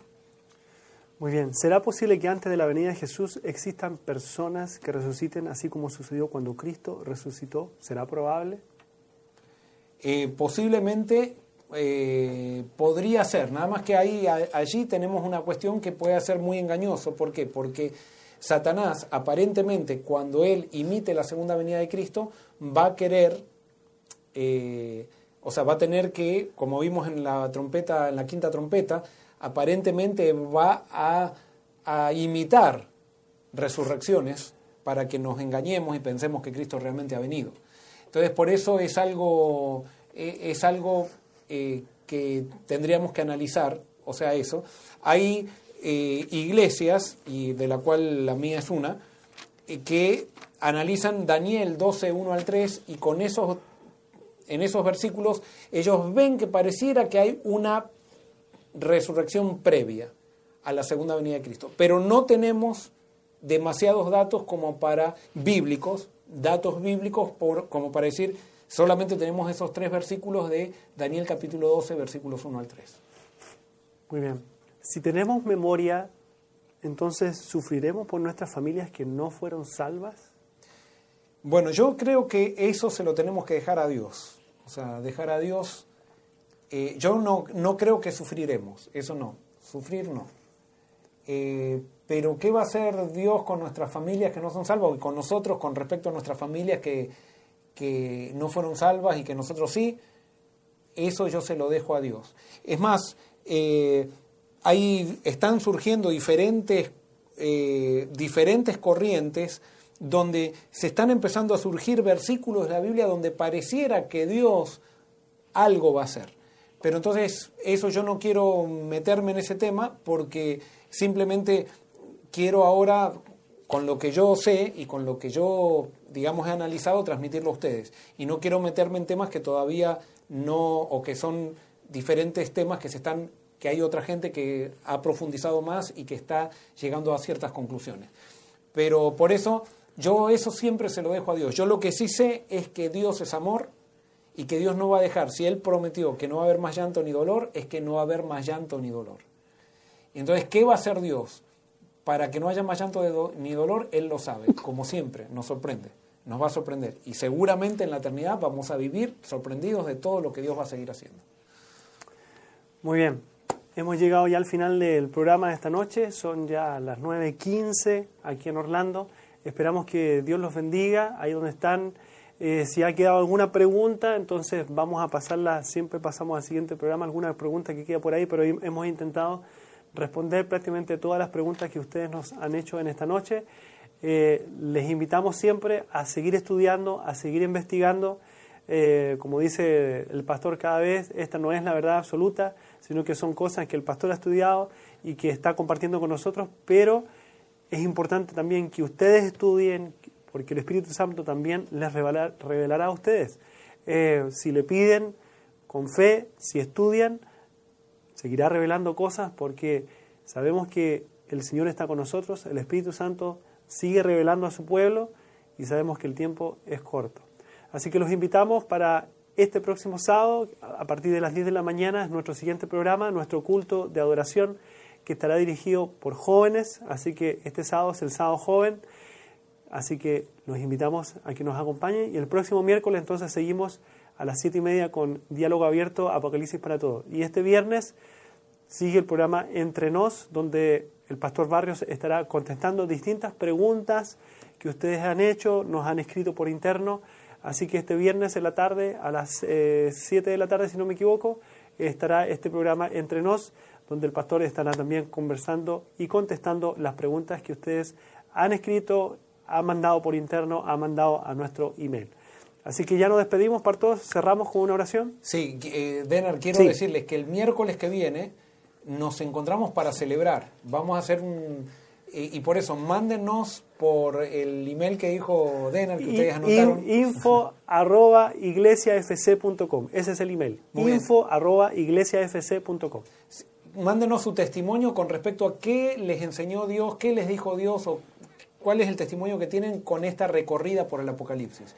Con respecto a lo que ustedes descubrieron, qué les habló Dios, que no sea largo, que sea corto. Y si, usted, y si ustedes quieren, nos dan permiso de que pongamos su nombre, o sea, que podamos leerlo acá después y decirle, esto nos escribió tal persona, eh, pongan su nombre y dicen, sí, leemos. Si ustedes quieren poner anónimo eso, digan anónimo, no quiero, o sea, no nombren mi nombre. O sea, quédense tranquilos, no, no queremos, pero si usted quiere, también. Entonces, va a ser una celebración. Y terminamos, entonces nos falta el epílogo de Apocalipsis, entonces el miércoles que viene.